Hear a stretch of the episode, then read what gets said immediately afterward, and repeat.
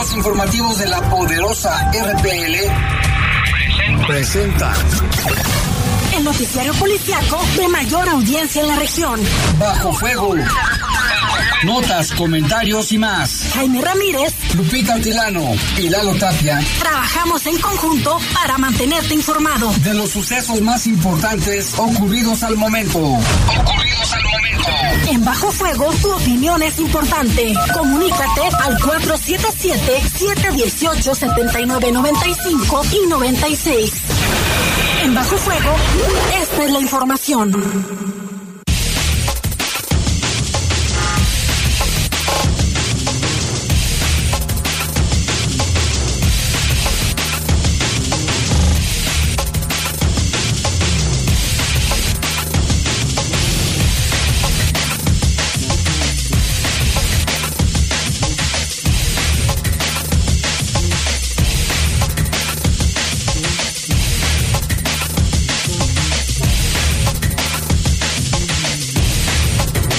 Tal? Buenas noches, muy buenas noches. Son las 7 de la noche con dos minutos y les saludamos con mucho gusto aquí en este espacio informativo de Bajo Fuego en este lunes, un poco frío, ¿eh? Para que lo tomen en cuenta, un frío aquí en, aquí en esta zona de, de Jardines del Moral y también en otras partes de la ciudad. Les saludamos con mucho, con mucho gusto en control de cabina de noticieros, nuestro compañero Jorge Rodríguez Sabanero, control general de cabina está Brian, ¿sí, verdad? Ya ni lo vi. Por ahí está Brian Martínez.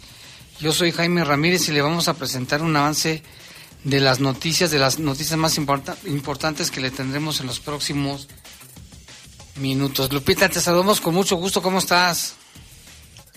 Bien, Jaime, muy buenas noches.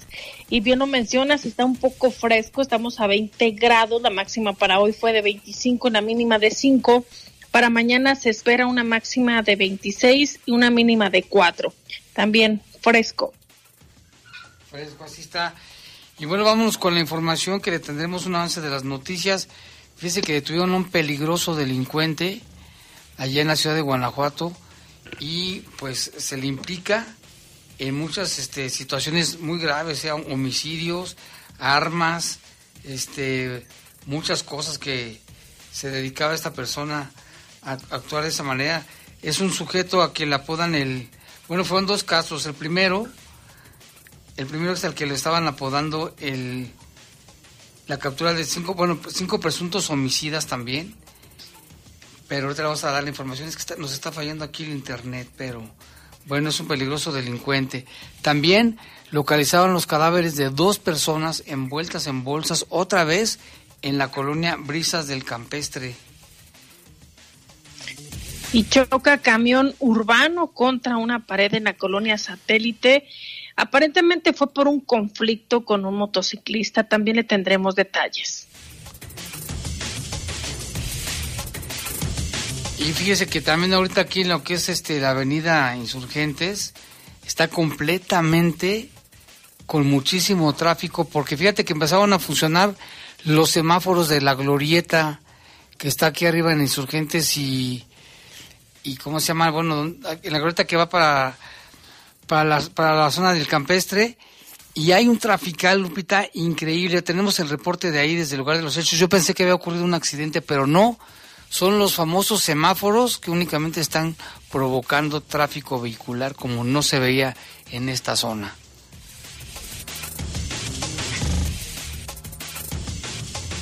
Son las siete con cinco minutos, Lupita. Vamos a hacer una breve pausa. Volvemos en un momento. Comunícate con nosotros al 477-718-7995 y 96. WhatsApp 477-147-1100. Regresamos a Bajo Fuego. Bajo Fuego. No te quedes sin feria. Con el préstamo Creo en ti de Caja Popular San Nicolás, llévate desde 10 mil hasta 29 mil pesos, sin aval y con cómodos pagos semanales. Para más información, acude a nuestra sucursal San Miguel, ubicada en calle Independencia 1501C, Colonia San Miguel. O ingresa también a nuestra página de Facebook, Caja Popular San Nicolás. Somos la cooperativa de la gente. ¿Qué buscabas, Linda? ¿Te puedo refrescar? No, tiene mucha azúcar que causa obesidad y diabetes. Los alimentos saludables te damos vitaminas y minerales para fortalecer tu cuerpo. Estamos al 2 por 1 Yo y galletas sabor chocolate. Uy, está lleno de calorías. Que se convierten en grasa, que provoca obesidad y hasta cáncer. Yo me quedo con ustedes. Con tanto sello, hace daño. Checa el etiquetado y elige alimentos saludables. Secretaría de Gobernación. Gobierno de México. Estás en Bajo Fuego. Bajo Reportes, comentarios, sugerencias. Comunícate a los servicios informativos de la poderosa RPL vía WhatsApp al 477-495-1839. 477-495-1839.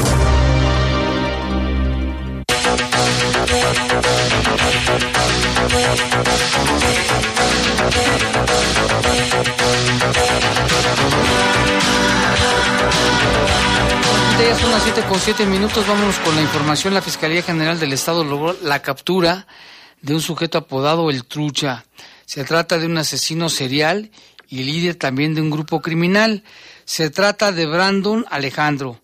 Estaba identificado como un generador de violencia en la zona Laja Bajío y fue detenido en operación coordinada con autoridades estatales y federales en posesión de armas, droga y material táctico. En una intervención con sustento en información de inteligencia, la Fiscalía coordinó acciones con el Ejército, la Guardia Nacional y la Secretaría de Seguridad Pública del Estado, con lo cual se logró la captura de Brandon Alejandro, un, un sujeto de 26 años de edad, fíjese a su edad, apodado el Trucha, y seis personas más. Este sujeto cuenta con varias órdenes de aprehensión por homicidio y en las próximas horas será llevado ante un juez para que el Ministerio Público especializado le formule la imputación y solicite su vinculación a proceso. Brandon Alejandro El Trucha fue ubicado gracias a información de inteligencia que condujo a su captura. La Agencia de Investigación Criminal estudiaba sus movimientos y tras confirmar su rastro se desplegó un, un, un, movimiento policial secundado por fuerzas tanto federales como estatales. Aunado a ello, se concretó la captura de María del Carmen, Mauricio Uriel, Emily, Carlos Alberto, José Guadalupe y Juan Manuel, un grupo de sicarios a quienes además se les aseguraron armas de fuego y artefactos explosivos. Su zona de influencia para la comercialización de droga, extorsión, secuestro, homicidios. Qué bonita familia, ¿verdad? Entre otros delitos, abarcaba los municipios de toda la zona Laja Bajío, Celaya y municipios circunvecinos. Este sujeto y el grupo criminal se encuentran retenidos mientras que el Ministerio Público integra la carpeta de investigación con los elementos probatorios para llevar por la vía penal este proceso. Fíjate nada más qué peligro, ¿eh? Qué bueno que lo capturaron, Lupita, porque tenía asolados a mucha gente en esos municipios de Celaya y los que se consideran de la zona Laja Bajío. Así es, Jaime, hay que esperar cómo avanzan las investigaciones, si únicamente eran estos integrantes o todavía hay más que se tengan que capturar. Eh, por lo pronto, pues creo que es un buen golpe eh, en contra de la delincuencia y ojalá que, que haya sentencia, Jaime, porque ahorita de alguna forma dan a conocer esta detención, pero ojalá que sí se llegue a una sentencia. Y tenemos más, más, información generada también aquí en el municipio de León. El reporte lo tienes tú, Lalo Tapia. Buenas noches. ¿Qué tal? Muy buenas noches, Jaime Lupita. ¿Cómo están? Buenas noches a todo el auditorio. Pues este inicio de semana, otro caso más que se da en la colonia Brisas del Campestre. Se trata de un doble asesinato.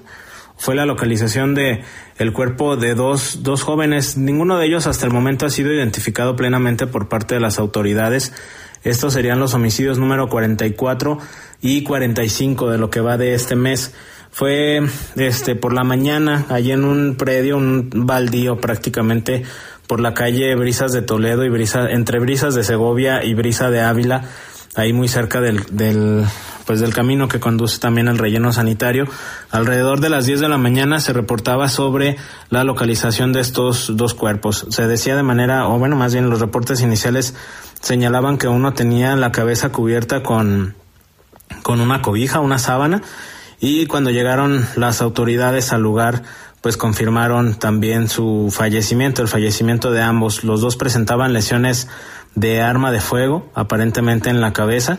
Junto a los cadáveres se localizaron algunos casquillos percutidos y pues ya sabemos todo este protocolo que hacen las autoridades de que eh, pues se acordona el lugar, se, se, se hace la investigación por parte de agentes de la fiscalía y posteriormente los cuerpos son llevados al servicio médico forense para su identificación. Esta colonia ya lo hemos hablado en varios en varias ocasiones, Jaime. La colonia Brisas del Campestre ha sido la colonia, por lo menos el año pasado, que tuvo más homicidios. Fueron más de 20, si no me recuerdo, los homicidios registrados durante el 2022 y en este año pues también ya se han registrado algunos casos. De este en particular pues no se sabe realmente algún dato sobre los responsables. Es en esta zona en donde ya también se han registrado pues algunos algunos casos. No se conoce pues nada de, de la mecánica de la agresión. Se presume que pudiera haber sido durante la madrugada, aunque pues es un tema que estaría en investigación por parte de la fiscalía en seguimiento a estos a estos casos. Y del fin de semana lo hablábamos en la mañana, un fin de semana pues afortunadamente bastante tranquilo dentro de lo que cabe obviamente. Eh, el hecho más relevante ocurrió eh, ayer que se reportaba sobre la localización de restos humanos. Esto, esto fue en un terreno, pues sí, en un terreno baldío allá en la comunidad de los Ramírez. No hay una causa de muerte confirmada por parte de las autoridades, únicamente se reportaba pues la localización de los restos, algunas prendas de vestir y tampoco se ha confirmado qué tipo de lesiones presentaba la, la víctima. Mm, pues prácticamente no hay mayores detalles al respecto, los, los restos fueron trasladados al servicio médico forense de igual forma para hacer la investigación, pero pues no se sabe nada al respecto. Es afortunadamente el hecho más relevante del fin de semana, un fin de semana, lo que decíamos, bastante, bastante tranquilo. Esperemos que pues este caso en Brisas del Campestre sea de los únicos que, que estemos reportando durante esta semana también.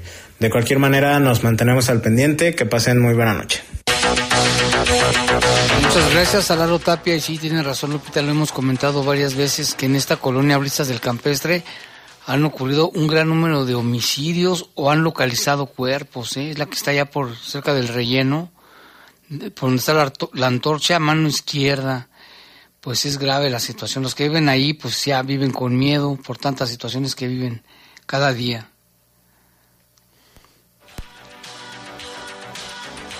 Y esta mañana chocó contra la pared, contra una pared, el conductor de un camión urbano en el Boulevard Mariano Escobedo en la colonia satélite en extrañas circunstancias. Inicialmente se mencionaba que era por un conflicto vial. El chofer del camión de la línea Bellavista, con el número económico LE 1806, al parecer iba discutiendo con un motociclista, pero al llegar al cruce de Mariano Escobedo con Alonso de Torres, el chofer perdió el control y chocó contra un auto Suzuki primero de color blanco, dejando a dos personas heridas. Y bueno, tras el impacto se registró una carambola que involucró un auto Shadow y también una camioneta de carga. Luego de este aparatoso percance, el urbano terminó impactado contra la fachada de un negocio. Ahí llegaron paramédicos, atendieron el incidente y el conductor fue llevado a los separos. Pero fíjese, eh, hay varias versiones. Una de ellas es que iba discutiendo por alguna razón con el motociclista, pero hay otra que, que puede ser que sea un asaltante, el de la moto nuestro compañero Jorge Camarillo entrevistó a Daniel Villaseñor, quien es el presidente de los transportistas de León, y esto fue lo que le comentó. Vamos a escuchar lo que dice Daniel señor al respecto, porque dice que bueno, que la situación no estaba muy clara, hay cámaras en esa zona, entonces estaban tratando también de checar las cámaras y la versión del mismo conductor del camión urbano. Mira, eh, no puedo darte una postura todavía del accidente porque se están analizando los videos, tanto del C4 como los que nosotros tenemos dentro de la unidad, ya que presuntamente hubo ahí un tema previo a, o sea, primero que nada no es un tema de falta de frenos, eso es una vil mentira de quien lo haya dicho, no es falta de frenos. Aquí el asunto es que al parecer el operador y el motociclista se iban corteando y queremos investigar por qué se iban corteando. Parece ser que hay un tema ahí de presunto asalto de parte del motociclista al operador, pero queremos corroborarlo con los videos. No puedo darte como tal toda una postura. Una versión decía Lupita que fue que porque le habían fallado los frenos y otras que sí, que iba discutiendo con el motociclista, pero no se sabe bien a bien qué pudo ser. El mismo Daniel dice que presuntamente pudiera tratarse también de un asalto. Pero que van a esperar para, para ver la información que ya sea más, pues más fidedigna, Jaime, en torno a este caso.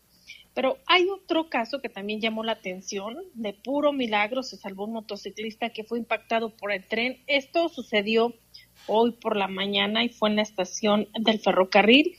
El hombre de aproximadamente 30 años viajaba en su moto y se dirigía a su trabajo después de las 8 de la mañana aproximadamente. El motociclista intentó ganarle el paso al tren, pero no logró y fue aventado. Personas que fueron testigos del accidente reportaron los hechos a las autoridades y ello generó una intensa movilización de cuerpos de seguridad y emergencia. El hombre fue atendido en el sitio por socorristas de protección civil. Durante varios minutos el tren permaneció detenido en el sitio, en ese sitio y también bloquearon el paso vehicular y peatonal en el crucero.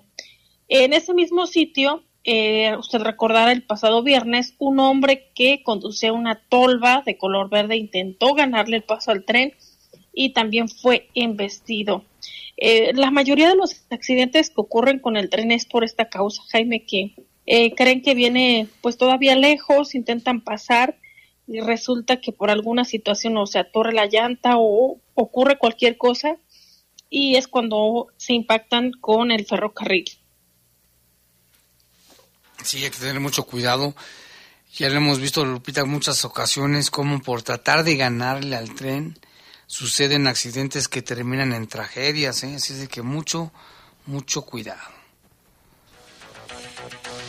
Y en otra información también, fíjese, le damos a conocer del joven leonés que murió allá en Zacatecas junto con su novia y otras dos jovencitas, que cuando se dirigían precisamente a Jalisco fueron bueno, secuestrados o levantados, como usted le quiera llamar, y después los encontraron fallecidos. Pues familiares del joven de León que viven aquí en la colonia Santa Clara dicen que tienen miedo de ir a identificar el cadáver. Tenemos el reporte con Jorge Camarillo. El secretario del ayuntamiento Jorge Jiménez Lona dijo que los familiares de José Melesio Gutiérrez Padilla, el joven leonés, que fue encontrado en una fosa clandestina en Zacatecas, tienen temor de ir a identificar el cuerpo. Bueno, la información que tenemos, como ustedes saben, fue en Zacatecas. Eh, nosotros lo que hemos estado en contacto con la familia nos pedían que tenía que ir un familiar directo a identificar el cuerpo y bueno, había un poco de temor de la familia por la situación como está. Nosotros les sugerimos que fuera el trato directo con Fiscalía de Zacatecas y bueno, en su momento estaremos pendientes si requieren algún apoyo. Ellos todavía desconocían si se iba a trasladar a Estados Unidos porque es donde él radicaba o se venía para la ciudad de León. Esa parte no la ha definido la familia. ¿No han ido por temor? ¿Tienen temor Había un temor de ir a Zacatecas, es correcto. Ah, ¿Y qué van a hacer entonces? Pues aquí la familia nos pedían que tiene que ir un familiar directo a identificar el cuerpo. Jiménez Lona expresó que, según los últimos datos que ha otorgado la Fiscalía de Zacatecas, es que sí es el cuerpo de José Melesio. ¿Ya está comprobado si es este joven? Eh, los últimos indicios es, eh, falta la de ADN, pero todo lo demás indica que sí es. Cabe mencionar que el leonés, radicado en Ohio, Estados Unidos, fue reportado como desaparecido junto con su prometida y otras dos mujeres el 25 de diciembre. Para el Poder de las Noticias, Jorge Camarillo. Pues un caso muy triste, Ya, las, ya les hicieron sus funerales a las jóvenes y ahora pues esperan que en cualquier momento también puedan traer el, cadáver del joven, ya sea aquí a León o allá en Estados Unidos donde vivía. Así es. Y en otra información, este fin de semana, Protección Civil vigiló el paso de 95 mil sanjuaneros. Esto dado a conocer por las autoridades, eh, comentan que el fin de semana salieron de León más de, de 95 mil peregrinos con dirección hacia San Juan de los Lagos, Jalisco, y están por arribar al municipio eh, las caravanas de los estados de Tlaxcala, Puebla y el Estado de México, que como usted sabe son bastante amplias. Al respecto habló el titular de Protección Civil, Crescencio Sánchez Abundis es que este fin de semana que comprende el, el, 20 de enero se registró la mayor cantidad de peregrinos que inician su recorrido desde la Y y que en su mayoría son locales o bien de aquí de la región. Sin embargo, pues bueno, en el fin de semana registramos 95.390 personas que fueron las que iniciaron su recorrido. El funcionario detalló que la ruta que van a seguir durante este proceso es la siguiente. Sabemos que hay algunas peregrinaciones ya más numerosas, caravanas que se encuentran en Irapuato, en Salamanca, en Celaya, en los Apaseos y algunos otros más de San Miguel de Allende. Obviamente estos ya traen un recorrido que en algunos casos es desde Puebla al Estado de México, Tlaxcala. Y pues estamos bien al pendiente en coordinación con todas las dependencias del Estado para monitorearlos y resguardarlos durante el paso aquí por la ciudad. Es muy importante mencionarles que dentro de los preparativos que tenemos diseñados, primero pues es el tema de la ruta a su llegada a la intersección con la carretera rumbo a Silao o lo que es la carretera número 45, la intersección con el con la comunidad o, rumbo a Comanjilla, ahí van a hacer un desvío para dirigirse rumbo a Comanjilla. Luego se incorporarán ahí en la glorieta el eje metropolitano y la glorieta rumbo a Comanjilla para continuar por todo el eje metropolitano hasta llegar al Boulevard Morelos Después por el Morelos continuarán rumbo al lo que es la parte norte de la ciudad para llegar hasta la Y. Crescencio Sánchez Abundis apuntó que se han habilitado ya cuatro campamentos para que estas caravanas pernoten eh, ya sea unos días o tiempo que consideren necesario aquí en el municipio y posteriormente puedan continuar su camino con dirección hacia San Juan de los Lagos, Jalisco. Así es, Lupita, es la caravana de la fe, una de las más grandes, la que viene desde el Estado de México, pero también viene de Puebla, de Tlaxcala, así es de que por aquí los vamos a ver y los, los que manejen y se los encuentren por ahí, manejen con precaución. Y que de acuerdo, Jaime, al, al presidente de San Juan de los Lagos esperan eh, durante estas fechas alrededor de dos millones de peregrinos que asistan a, a este municipio. Eh, señalaba que ya se habían coordinado con autoridades de, de Guanajuato para que eh, vayan de alguna forma seguros y darles la bienvenida. También esto es importante, mencionó que era necesario que los ciudadanos continúen con las medidas de higiene, las medidas de seguridad, me refiero al cubrebocas, que aunque ya no es obligatorio, en algunas zonas todavía se requiere, sobre todo que tengan especial cuidado con las personas eh, mayores y los niños y que habrá gente que les esté asistiendo eh, ahí a la entrada en las colindancias con, con Jalisco y Guanajuato. Así es, y en este tema fíjese que en la carretera León Aguascalientes, 11 integrantes de una familia originaria de Irapuato que viajaba a San Juan de los Lagos tuvieron un accidente. Esto fue minutos después de las 8 de la mañana de ayer domingo en la carretera León Aguascalientes, a la altura del kilómetro 58, en los límites de León y Lagos de Moreno. Esta familia viajaba en una camioneta de color blanco y las autoridades en la zona informaron que el vehículo fue impactado por alcance por un camión de carga. La camioneta salió proyectada y se impactó contra un árbol a un costado de una vía. Por este accidente resultaron heridos seis adultos y cinco menores que viajaban en la camioneta pero afortunadamente ninguno con lesiones de gravedad. Los socorristas informaron que el estado de salud de todos era de leve a regular y todos fueron socorridos por paramédicos de protección civil tanto de Guanajuato como de Jalisco, precisamente los que están adscritos al operativo peregrino. El automóvil fue remolcado con una grúa y la familia fue apoyada para regresar a su ciudad de origen, a Irapuato.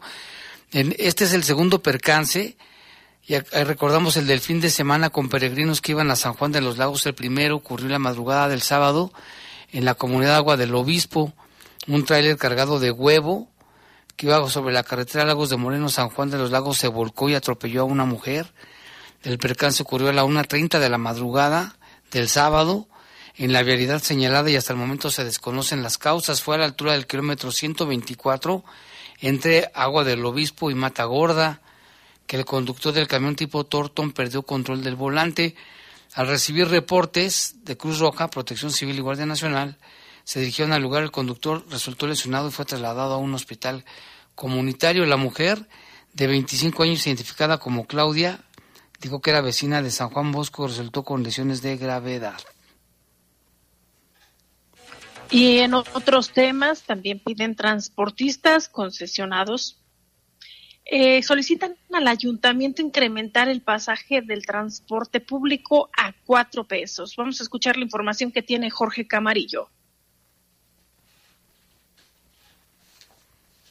La regidora y presidenta de la Comisión de Servicios Municipales, Yared González Márquez, informó sobre la propuesta que hicieron llegar al ayuntamiento los permisionarios del transporte de incrementar la tarifa del transporte público. La propuesta que se someterá en análisis en la Comisión Mixta Tarifaria va de los cuatro pesos en la modalidad de efectivo y tarjeta pago bus y de 1.88 pesos de aumento para la tarjeta pago bus preferente. Y para las personas de la tercera edad la propuesta es de punto centavos el incremento. Eh, de la solicitud de ellos, eh, de hecho, por ejemplo, en el efectivo están solicitando cuatro pesos extra. el tarjeta pago bus general están solicitando cuatro pesos extra. En la tarjeta pago bus preferente están solicitando 1.88 extra y la de tercera edad 0.86 extra. ¿Esto qué quiere decir? Efectivo de 12 16 pesos, eh, pago bus general de 11 a 15 tarjeta pago bus prepago de 520 a 688 y de tercera edad de 260 a 343. Repito, estas son la solicitud que ellos ingresaron. No les van a conceder eso. Revisaremos y estaremos analizando. Ahora sí que siempre estaremos a favor de los leoneses buscando de, la mejor manera poder generar siempre las conveniencias para ellos y primero que nada estamos nosotros eh, somos ayuntamiento obviamente elegidos por ellos y a ellos nos debemos. Cabe mencionar que el último incremento que se autorizó a la tarifa del transporte público de León fue en el año 2019 y fue de un peso promedio para todas las modalidades de pago, excepto para las personas de la tercera edad. Para el Poder de las Noticias, Jorge Camarillo. Hubo reacción de la alcaldesa Alejandra Gutiérrez que considera que es excesiva esta petición que hacen los transportistas. De eso también nos informa Jorge Camarillo. Dice la alcaldesa Alejandra Gutiérrez Campos que la solicitud de los permisionarios de aumentar cuatro pesos a la tarifa del transporte público es excesiva. Importante señalar eh, que se recibe la solicitud, estamos justamente dando cumplimiento a la parte normativa de arrancar esta mesa tarifaria. Efectivamente, la solicitud es de que sea un incremento de cuatro pesos de manera personal y particular. No estoy de acuerdo, creo que es excesivo cuatro pesos. Sin embargo, lo que sí quiero que sepa la ciudadanía es que estaremos haciendo un análisis, para eso es la mesa, en la mesa se analiza, se discute y se escucha y se, en el caso particular estaremos defendiendo los intereses del usuario. Esa es nuestra responsabilidad y en todo momento estaremos defendiendo los intereses y que se dé buen servicio al usuario.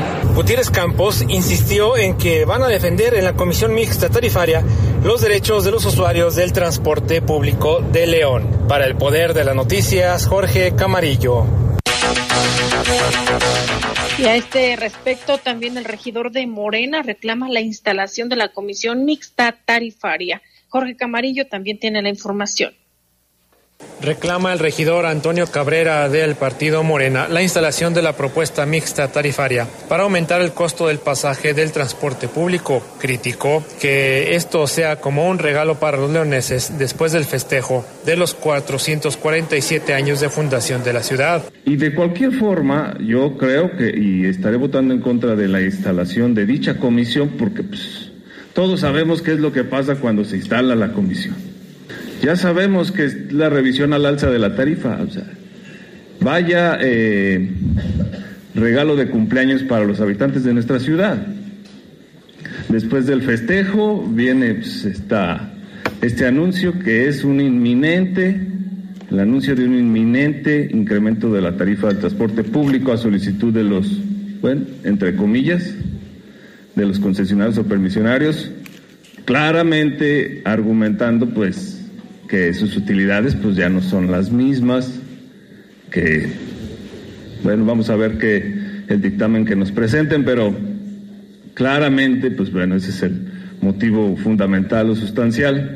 Claramente, bueno, yo en lo particular pues estoy en contra de, ya desde ahorita de la instalación de esta comisión para que se revise el tema. El regidor de Morena en el Ayuntamiento de León destacó que solo avalaría la instalación de la comisión mixta tarifaria si el tema fuera a bajar el costo del transporte público o que el aumento fuera subsidiado. Para el poder de las noticias, Jorge Camarillo. A ver qué pasa, hay que dialogar. Vámonos a una pausa, regresamos en un momento.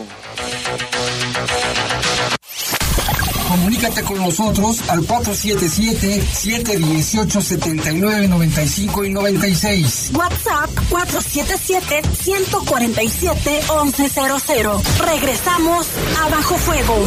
Estás en Bajo Fuego.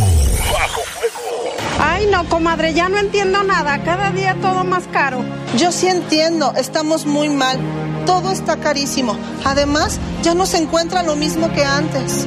En México, vivimos una crisis alimentaria. La inflación y la falta de seguridad han generado carestía de alimentos y precios altísimos. En el PRD proponemos un plan de emergencia alimentaria que garantice el acceso a los alimentos a precios justos. PRD las y los diputados reformamos la ley para que quienes realicen trabajos del hogar en forma remunerada sean ahora incorporados al Seguro Social, con el registro y pago de cuotas por parte de sus empleadores. Así resultan beneficiados 2.2 millones de personas, en su mayoría mujeres, y el país da un gran paso hacia el acceso universal a la seguridad social. Porque México eres tú, legislamos para todas y todos. Cámara de Diputados, Legislatura de la Paridad, la Inclusión y la Diversidad.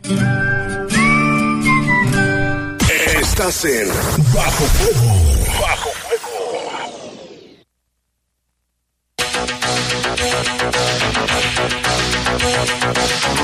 Ya estamos de vuelta aquí en Bajo Fuego y mire, hay consternación en California por la masacre ocurrida allá en, en una comunidad que se llama Monterrey Park. Sobre este caso platicamos con nuestra corresponsal allá en Los Ángeles, Lucha Medina, y esto fue lo que nos comentó.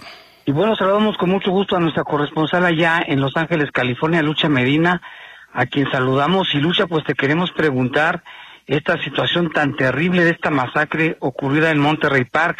¿Qué nos puedes comentar al respecto, Lucha? No, buenas, buenas tardes. Mira, este, volvió a ocurrir una nueva masacre acá en Estados Unidos, que es una delito no, no nada más al sur de California, sino a toda California, y el, presidente Joe Biden ha, ha, decretado cuatro días de luto nacional, las banderas y los edificios federales están a media asta. Y bueno, sí, el, el supuesto al agresor se llamaba Yu Chang y este era un, un, un este ciudadano de 72 años que vivía en el área de Genes, acá por Riverside, y su casa ya está siendo cateada. Él uh, ingresó, al parecer, al lugar que se llamaba, que se llamaba, que se llama Star que está ubicado allí en esa comunidad de Monterrey, donde el 65% de la, de la población es asiático estadounidense y el 25% es latino. Así que, según los últimos datos, ¿verdad?, del censo, así que ellos estaban celebrando lo que es el nuevo año lunar o lo que se conoce mundialmente como el chino. Este, esta comunidad, Jaime, esto fue muy importante porque fíjate que ellos tenían, tenían, tenían un festival que se iba a celebrar el sábado 21 y el domingo 22. Esto comenzaba desde la mañana hasta las 9 de la noche. Y ahí se fueron al baile, ¿verdad? Este, este baile, pero normalmente existían personas de la tercera ya un poco más mayores. De hecho, las víctimas son personas de, de más de 50 años. Así que, bueno, este, hasta ahorita se han confirmado cinco muertes y cinco personas permanecen en el hospital en condición crítica, según informó el jefe del sheriff, el señor Ricardo Luna. Así que ah, esto es algo que ha llenado de tristeza de terror nuevamente Jaime, hay que recordar que hace dos meses apenas se dio, se suscita otra balacera más después de la que se dio allá en Colorado. Ah, y esto es prácticamente ah, ha convertido en- a esta nación en un lugar inseguro donde ya vas a cualquier parte y no sabes qué va a pasar. Sí, terrible lucha. Oye, ¿y el agresor finalmente que lo andaban buscando se suicidó? Mira, el agresor luego, enseguida luego, luego llega con él, porque pues aquí la gente, ahora sí que todo el mundo se pasa algo y pues no nada más ayudan a las víctimas, sino que también este se van pues con el responsable de que de quien hace los los este el, el agresor verdad entonces enseguida se dieron am, pues hay cámaras de seguridad verdad entonces este enseguida dieron con el con la descripción del del hombre que pues todo el mundo decía que primero decía que era entre 50 años, ¿verdad? Como entre 30 y 50 años, pero ya después se vio bien en las cámaras de seguridad que una persona un poco más grande, pero nadie se imaginaba que era un, señor de 72 años de nombre Yu Kan Tran. Así que eh, él aliado, su camioneta traía una, una, una Ben y, y un poco grande, donde yo, yo su arsenal, y este estaba estacionado en un lugar, en una ciudad cerca de Monterrey, que se llama Torrey. También allá en el, ah, por el este de, de, de, de Los Ángeles, como a unas 20 millas de Los Ángeles. Entonces, enseguida, cuerpos de, de, del policía pues acudieron el SWAT, el FBI, el SERI, la policía, y lo cercaron, Jaime. Pero antes subieron, eh, quisieron estar seguros de que no tuviera explosivos. Una vez que pasó eso, ah, ellos escucharon un, un balazo dentro del, del vehículo y pues sí, eh, fue hallado, su cuerpo fue sin, sin vida dentro de la camioneta en la que dio la según que se informó la, informó la policía de Los Ángeles, y que suicidió al ser abordado por los agentes porque su apariencia coincidía con la del, de la, con la descrita del agresor. Él ingresó al lugar a las 10.20 de la noche y ahí del, del sábado y ahí comenzó a disparar. Terrible. ¿No se sabe nada de antecedentes o, la- un- alguna teoría del móvil? Mira, ahorita están investigando. Su casa fue, en, vivía en, una, en un área de lo que se conoce aquí como moros home o casas rodantes. Allá que vive en el área de Gene. Es un área un poco retirada cerca de, entre, entre San Diego y San Bernardino. Es un área eh, eh, está por, ah, cerca de San Diego es un- una, una comunidad que se llama Genes, una ciudad, y él ahí vivía. Y que los vecinos lo han estado, pues, en, en, de en declaraciones dicen que era un hombre tranquilo. Y en realidad la comunidad ah, asiática es una comunidad trabajadora, Jaime, ah, tranquila. ¿Verdad? Esto sí es absolutamente horrible. Y como dijo, pues, el, el jefe de- del PERI, ¿verdad? El señor Lona, que en realidad es algo am, pues que llena de tristeza y, impotencia al saber que esto sigue así. Nuevamente, Jaime, con esto se vuelve a, a, a traer a la mesa la polémica de las armas que, que, que se venden, ahora sí que aquí se venden a quien vaya y las compre, ¿verdad? Y pero esto es, el, el- las armas es una es un medio viviente de los americanos, o sea, eso sí es algo bien difícil de que lo, de que lo quiten porque pues, en, todas, en todas partes siempre ah, todo el mundo tiene armas. Sí, Y pues ahora, por supuesto, ahora sí que contra su propia comunidad, porque fue un asiático de 72 años. ¿Y las víctimas también eran asiáticos? Sí. También de la comunidad. Sí, celebraban, ah, no se han dado a conocer las identidades, pero te digo, en esa, en esa comunidad de Monterrey Paz, es, es una de las comunidades más, más grandes donde hay este um, gente asiática. Y, y este, bueno, ya que uh, últimamente tengo muchos gente asiática, es gente muy trabajadora, Jaime, muy, muy propia, muy, este, muy, muy solidaria. Entonces, esto sí es algo que, que les llena de tristeza y, y pues lo, lo, los representantes asiáticos en, en las diferentes áreas del gobierno pues han salido a, a dar declaraciones, a decir pues que esta no es nuestra comunidad, porque su comunidad es una comunidad este, realmente que ha venido aquí también a, trabajar, a aportar. Además, es gente muy empoderada, muy, muy empoderada. Puedes ir aquí y, este, hay un centro comercial muy grande, muy, muy bonito, y es este, lo que es aquí a coreanos y filipinos y gente, gente asiática. Que te digo, o sea, gente que, que, viene a trabajar, a empoderarse. Ahí ah. donde ocurrió el, el, se llama, es un lugar de, de baile de, precisamente donde acude gente de la tercera edad asiática. Ahí en Monterrey Park, um, el 65% de la población son de asiáticos estadounidenses.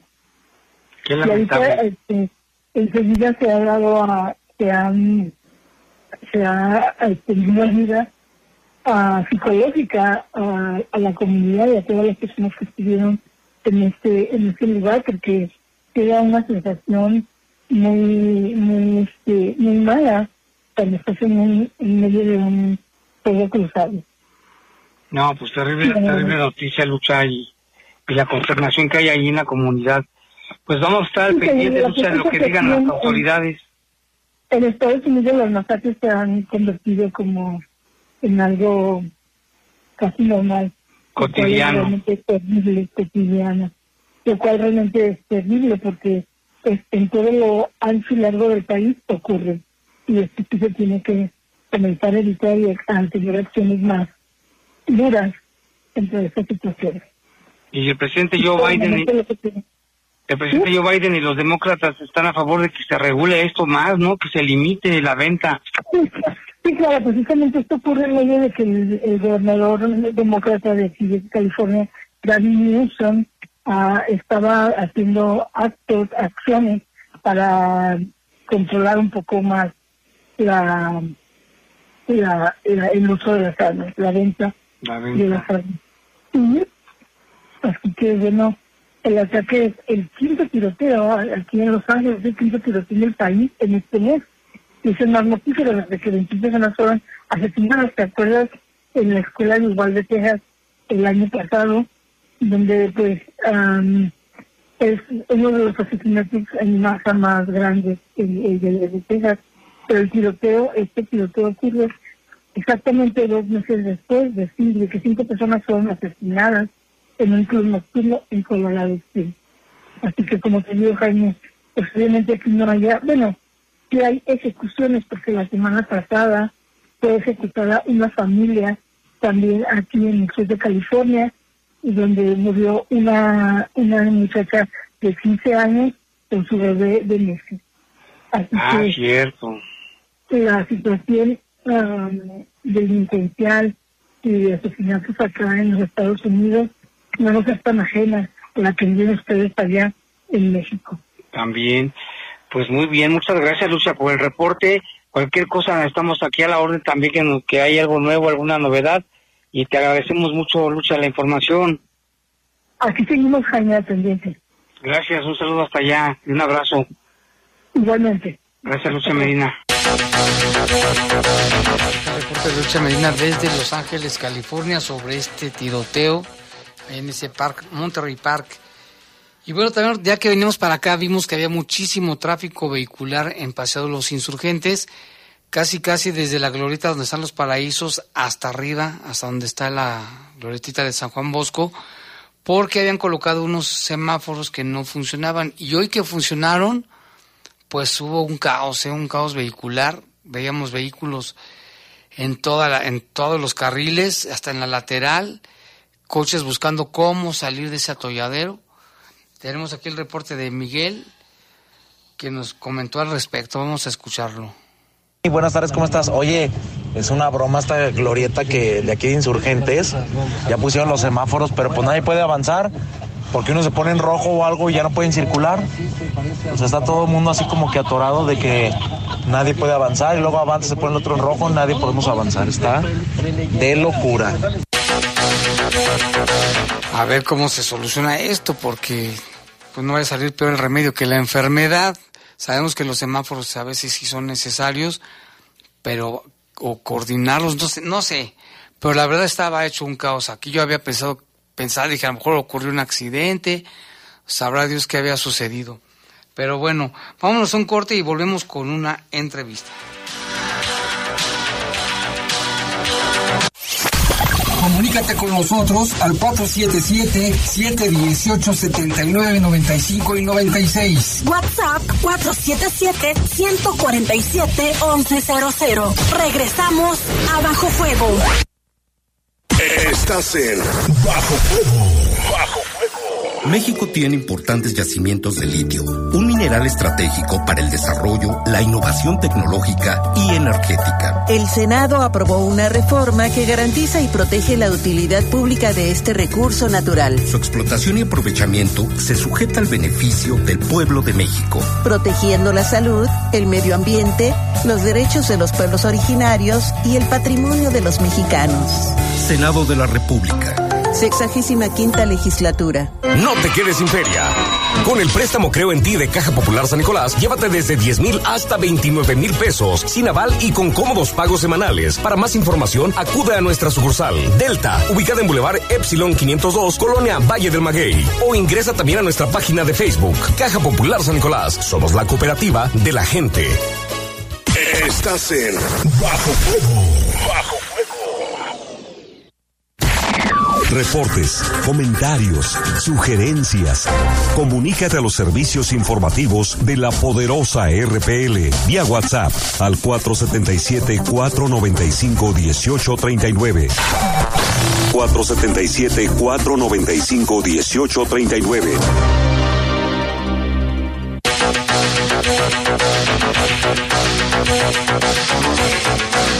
Las 7 con 48 minutos. Tenemos aquí algunos reportes. Nos llamó Juan Edmundo Urrutia. Pregunta: dice, ¿qué pasó con tu león? ¿Para qué me pregunta? Si ya seguramente ya sabe qué pasó. Y saludos para el chino Ricardo Velázquez, que siempre dice es un fiel radioescucha de los noticieros y de la poderosa. También queremos mandarle saludos, dice.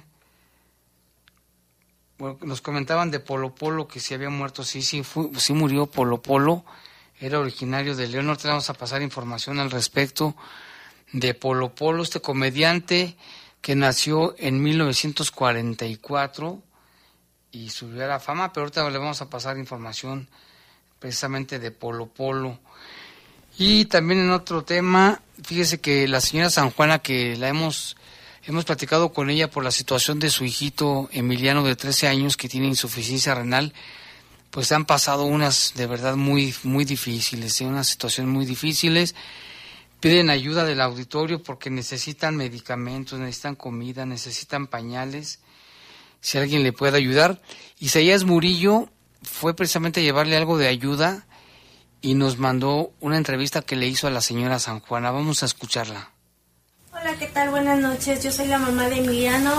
Otra vez pidiendo de su apoyo de ustedes para que me ayuden con pañales, leche, toallitas, atunes. Pues aquí está Emiliano, si lo pudiera sacar, señor. Está un poco cansado. Pues él es Emiliano, él es mi niño, el que ocupa el apoyo. A él le da mucho, mucho gusto que ustedes lo vengan a visitar. Se, se emociona mucho porque pues esta es su vida ahora, estar acostadito y cuando vienen él se pone muy contento, muy feliz.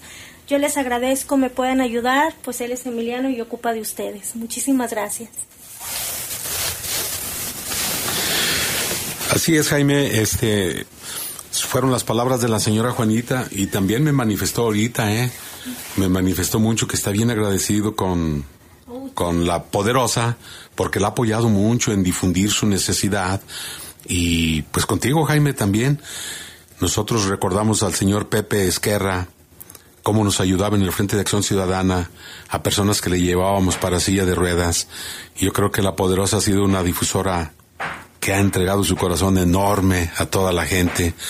Y podemos constatar aquí a Emiliano, sí, sí requiere de la ayuda, Jaime. Sí requiere de la ayuda. Ojalá que sí la, que la reciba por parte del pueblo leonés. Sabemos que el pueblo leonés es bien jalador, como decimos en el medio. Emiliano sí necesita ayuda. Gracias, Jaime Ramírez, y gracias a la poderosa, porque no nada más en este caso hemos visto, sino que ha apoyado mucho a su público. Gracias, buenas noches. Su servidor, Isaías Murillo. Pues ojalá que alguien le pueda ayudar a la señora San Juan y a Emiliano, porque de verdad tienen mucha necesidad de medicamentos, de bolsitas, de comida, de muchas cosas. Pero bueno, en este momento son las 7.52 y hacemos un enlace telefónico con Ricardo Bustamante. Él es presidente de la Asociación Mexicana de Empresas de Seguridad Privada Satelital. Ricardo Bustamante, buenas noches. Hola, buenas noches. ¿Cómo estás? Muy bien. Oiga, pues platíquenos en primer lugar este, qué es lo que realiza precisamente esta asociación y también de los resultados que han obtenido, que sabemos que se ha logrado una recuperación muy importante de vehículos que están que han sido robados, por ejemplo. ¿Qué nos puede decir al respecto, por favor? Así es. Bueno, Amesis nació en 2007, una asociación creada precisamente para unir a las empresas de que nos dedicamos a rastreo satelital y poder prevenir y combatir el delito al robo al transporte. El último año eh, tuvimos un 98% de recuperación, afortunadamente con las medidas que, implantamos con nuestros clientes finales. Y bueno, la, delincuencia ha estado muy alta, ha crecido el 53% el robo el año pasado a versus 2021. Entonces, realmente estamos muy preocupados por este tipo de, delincuencia que existe. Los estados más, más atacados precisamente es el Estado de México, eh, seguido por Jalisco, por precisamente por, el, por León, por toda la parte que es Guanajuato, Puebla, Veracruz, y, y bueno, estos son los estados en donde más siniestros tenemos en cuanto a robo de autotransporte de carga. Esto quiere decir que la tecnología sí ha servido bastante, no precisamente para la recuperación de estos vehículos. Más o menos, ¿cómo funciona esto? Sí, bueno, tenemos alianza con las diferentes autoridades, con la Guardia Nacional a nivel eh, local y municipal, en donde cuando alguno de los socios tiene algún cliente que tenga algún siniestro o no le contesta el operador de, la unidad, en ese momento se pone en contacto a través de un sistema que se llama Siamés, Siamés 5. Este sistema de manera automática nos canaliza al al lugar, al estado y al municipio en donde está haciendo el robo. Tenemos los contactos directos de autoridades, eh, de tal forma que llegamos lo más rápido posible a los eventos de robo y podemos persuadir al delincuente de, este tipo de siniestros. Y lo que nos estaba comentando ahorita de que los estados de Guanajuato es uno de los estados también más afectados de, de esta situación, pero entonces aquí vemos cómo sí funciona porque hemos visto que la delincuencia ha crecido, ¿no? De la pandemia para acá se dieron casos bastante elevados.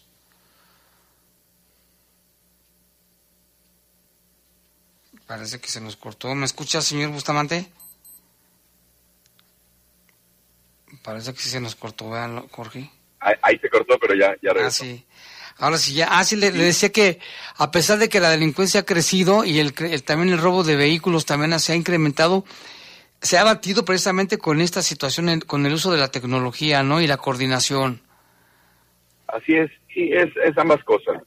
Eh, realmente las unidades que tienen los, los socios y los clientes finales, pues bueno, es necesario incrementar las medidas de seguridad, las medidas de prevención, la contratación de operadores honestos y, y bueno, lo que es la parte del rastreo satelital a través de, GPS y de diferentes sistemas que nos ayudan precisamente a, poder evitar el, robo de transporte, ¿no? Lo que intentamos antes que cualquier cosa es prevenir el robo, pero si una vez eh, consumado el, robo nos damos cuenta de manera rápida, entonces lo que hacemos es mandar a autoridades para que nos apoyen a poder recuperar y, y agarrar de preferencia a los delincuentes y este y evitar así este tipo de bandas que vuelvan a robar. Y entre más pronto se haga la denuncia o la queja o se informe, es mejor, ¿no? Aquí lo hemos visto en León, cuando han detenido delincuentes que se han robado camiones en Celaya, en Querétaro, en otros lugares, y que los atrapan aquí. Exacto. Sí, sí, sí. La verdad es que los, los ladrones trabajan de esa manera. Van en un estado y, y luego se van a otro precisamente para, para evitar, para confundir a, los, a la policía misma, ¿no? Bueno, pues qué bueno que esto está funcionando. Muchas gracias. ¿Nos puede decir, por favor, alguna red social donde la gente que nos está escuchando pueda tener información? Sí, de entrada eh, se pueden poner a amesis.org, Amesis. Amesis, así como, como está, punto .rg punto .mx. Eh, también nos encuentran en Facebook, en, en, en Instagram, principalmente en esas dos redes sociales es en donde nos pueden seguir. Pues muy bien y muy interesante lo que nos acaba de compartir, que a veces no sabíamos, no tenemos conocimiento y gracias precisamente a estas, este, a la, a la utilización de la tecnología. Muchas gracias, Ricardo Bustamante. Buenas noches. No, muchísimas gracias a ti y a tu auditorio y estamos en contacto cualquier cosa. Muy bien, aquí está la información. Gracias y buenas noches. Gracias, hasta luego. Y bueno, pues está esta información de Amesis es, es importante porque pues se ha logrado precisamente no solo la, la recuperación de las unidades o de la mercancía, sino también se ha logrado detener a bandas, a grandes bandas dedicadas a esto. También acá tenemos reportes, bueno, nos llamó Lucha Medina, ahorita nos vamos a comunicar con ella. Dice que hubo otro tiroteo en la escuela de Mont, en Iowa. Hay dos estudiantes muertos, la policía detuvo a varios sospechosos. Es una noticia que está en desarrollo, nos reporta este, Lucha Medina desde allá, desde Los Ángeles. También acá tenemos otro reporte, dice buenas noches, que pongan en cada kilómetro el nombre de la tierra que vamos pisando para que se, para saber dónde vamos. No sé se, se refiere a los este a los peregrinos, porque luego ves que van caminando y dicen que no saben en dónde se encuentran, si están en León, si están en Silao, si están en, en algún lado. Entonces él sugiere que se ponga un letreros donde diga territorio de Silao, no sé, algo así de León. También dice, no pueden subir el pasaje, primero que arreglen el mal servicio que, que dan, no pasan tiempo a los camiones, un pésimo servicio en las mañanas. A ver, dice que la alcaldesa y su gente vaya a las bases, que vean las filas de gentes que hay para tomar, que se lleven el trabajo, llega uno tarde, te descuentan en las empresas y ellos muy tranquilos quieren subir el pasaje. En lo personal, yo tengo que estar a las 6 de la mañana en la parada del camión en Brisas del Campestre y voy llegando a la UNAM a las 8.45 de la mañana, cada tres horas, eso que vean, que ve la alcaldesa que se dé una vuelta por allá y que luego vean lo del aumento. Dice, como ellos andan en camionetas de lujo, pues no les preocupa. Dice esta persona que casi tres horas de camino es muchísimo. También aquí nos dice Jaime Lupita, buenas noches. ¿Con qué cara quieren subir el transporte si yo uso la ruta X03 todos los días para trasladarme a mi trabajo y las unidades están pésimas? En una ocasión el chofer se le zafó la palanca de velocidades, tuvo que maniobrar con unas pinzas de presión para poder meter velocidad sin cortar la ruta, sale cada hora de Delta a Portales, que tengan poquita vergüenza y renueven primero las unidades antes de que pidan los aumentos de, del pasaje. También aquí nos, nos reporta Rafael. Rafael dice, es una burla para los usuarios del transporte que es pésimo, tardado y caro, que lo analicen, no suba lo que piden que mínimo sea un peso. Dice que mínimo un peso, que cuatro pesos se le hace muchísimo dinero. También aquí dice, tardan mucho los camiones. Dice, además nos reportan que no tienen agua en la colonia Presitas. Hay un llamado a Zapal. Y también dice que tardan mucho la ruta 19 y 15 de Presitas. No hay nada de seguridad además en la zona. Alejandro, Jaime, tache para las autoridades por esa glorieta que no funciona. No están sincronizados los semáforos. No sirvió esa genial idea. En esa glorieta quedó peor, dice Alejandro, lo que nos comentaba Miguel. Así Lupita y Jaime, buenas tardes. Que se me hace una burla el aumento que están pidiendo los del transporte público. el servicio es fatal y quieren aumentar cuatro pesos, no se vale. Están, están las opiniones de los ciudadanos y bueno, seguiremos ahí al pendiente. Seguramente habrá pláticas y demás. Respecto al aumento del transporte, aquí está tu reporte, no estoy de acuerdo, es un robo, el transporte es malo y aparte una familia de cinco personas, ¿se imaginan cuánto van a pagar? Atentamente, Enrique dice, ahí está el reporte. Ya nos vamos, gracias Lupita, vámonos a... Tenemos acá a nuestros compañeros del poder del fútbol. Los servicios informativos de la poderosa RPL presentaron El noticiario policiaco de mayor audiencia en la región. Bajo Fuego. Bajo Fuego. Gracias por tu atención.